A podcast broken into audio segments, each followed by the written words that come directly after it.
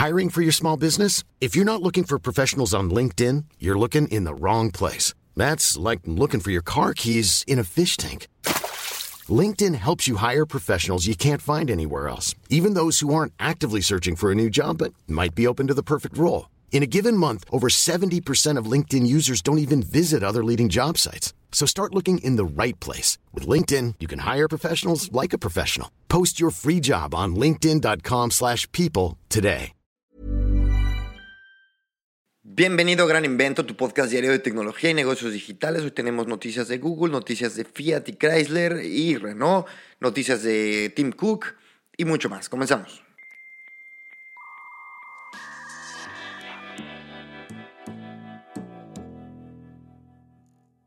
Si crees que no podemos pasar un capítulo de Gran Invento ah, sin hablar sobre problemas con la ley de las grandes empresas tecnológicas, creo que estás en toda, en toda, con toda la razón. Porque Google ahora acaba de apelar una multa de 1.500 millones de euros de la Comisión Europea por sus supuestas malas prácticas publicitarias, entre comillas, ilegales, porque no está definido y bueno, fue apenas en marzo que Google tuvo otra multa por, por su modelo de negocio en AdSense, esto que lo, la gente que se dedica al marketing digital lo conoce perfectamente, y alegaba a la Unión Europea que Google prioriza sus anuncios, ¿no? YouTube, etcétera, lo pone primero que los de cualquier cliente de AdSense. Entonces, bueno, Google apela, dice que no están ejerciendo prácticas anticompetitivas y de la opinión de un humilde servidor, me parece que ya era tiempo de que Google apelara a una decisión de la Unión Europea porque los vienen multe y multe desde hace un tiempo y aparentemente no decían nada, simplemente pagaban y pagaban.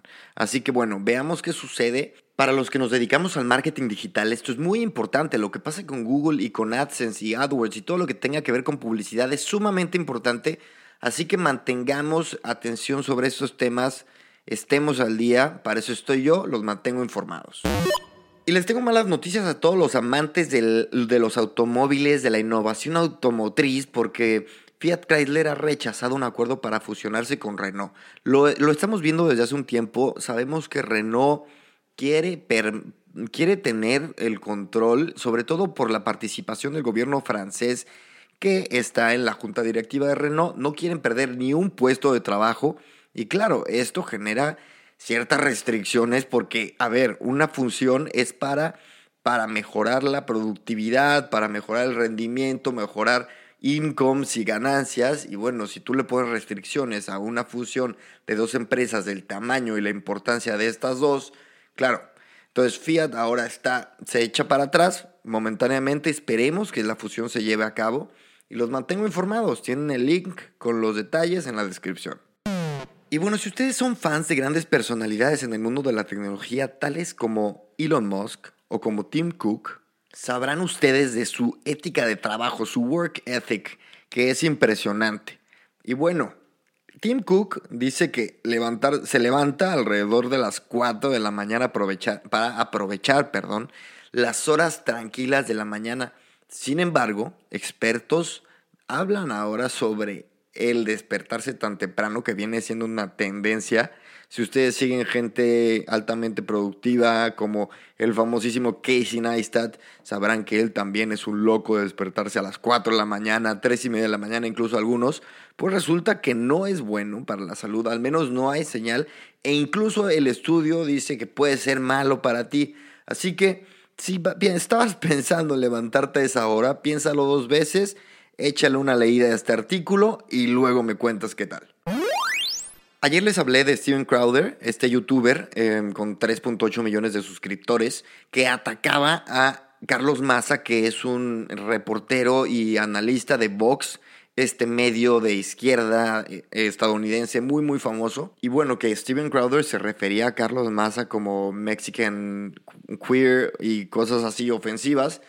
Y bueno, se hizo todo un escándalo. Resulta que YouTube dijo que no va a suspender y no va a, a, cancelar el canal de, de Steven Crowder. Sin embargo, después de decir eso, YouTube se armó, ya saben, cuando la gente se pone y se organiza en Twitter, cuidado. Entonces, este, eh, YouTube lo que hizo de ayer a hoy, esto pasó en este día, es que suspendió la monetización del canal de Steven Crowder. A ver, y a esto le viene la reacción, esto es lo que yo espero y creo que va a pasar, le viene la reacción de derechas, de toda la gente en pro de la libertad de expresión sin, sin importar las consecuencias que conlleve. Y entonces este Steven Crowder lo que, yo lo que yo creo es que evidentemente va a poner su cuenta de Patreon y se van a sumar a Patreon miles y miles de personas a donarle dinero a Steven Crowder. Así que yo creo que no va a afectar en lo más mínimo su capacidad de generar dinero. Todo lo contrario, ya está en las noticias en todos lados. Ya es un tema que se ha hablado en todos, todos lados. Así que, bueno, ya vemos que la censura, entre comillas, de YouTube suele ser muy polémica. Es un tema sumamente complicado. Sigámoslo de cerca porque también nos afecta a todos los creadores de contenidos. Y como vamos a hablar de Huawei y este tema tan polémico, tan mediático, les voy a meter la música, ya saben, la música de noticias. Venga.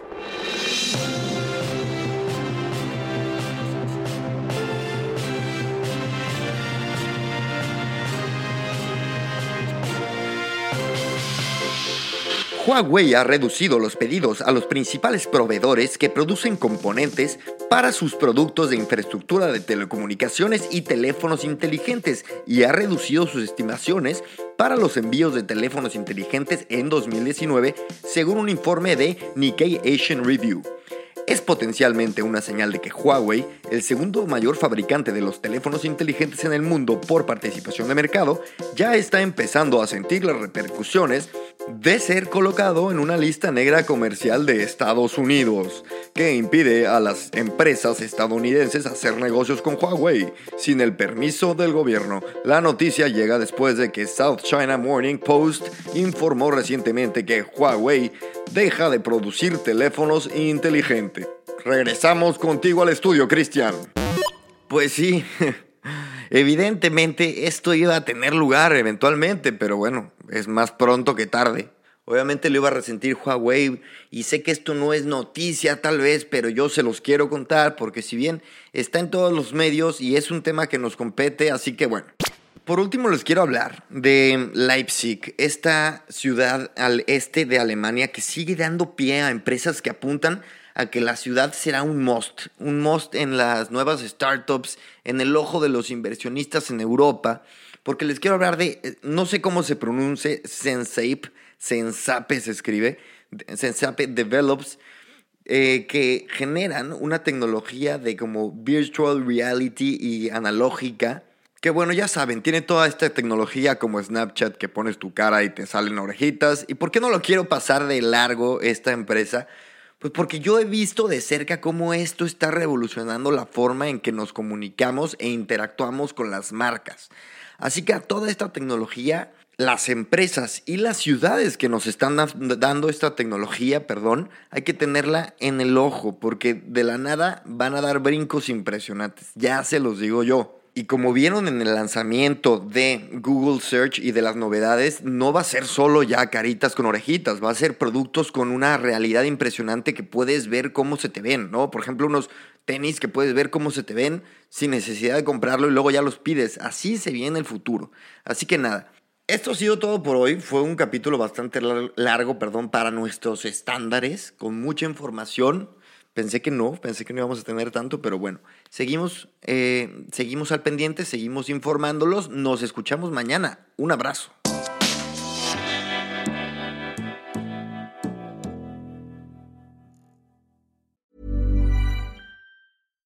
Hi, I'm Daniel, founder of Pretty Litter. Cats and cat owners deserve better than any old-fashioned litter. That's why I teamed up with scientists and veterinarians to create Pretty Litter. Its innovative crystal formula has superior odor control and weighs up to 80% less than clay litter. Pretty Litter even monitors health by changing colors to help detect early signs of potential illness. It's the world's smartest kitty litter. Go to prettylitter.com and use code ACAST for 20% off your first order and a free cat toy. Terms and conditions apply. See site for details.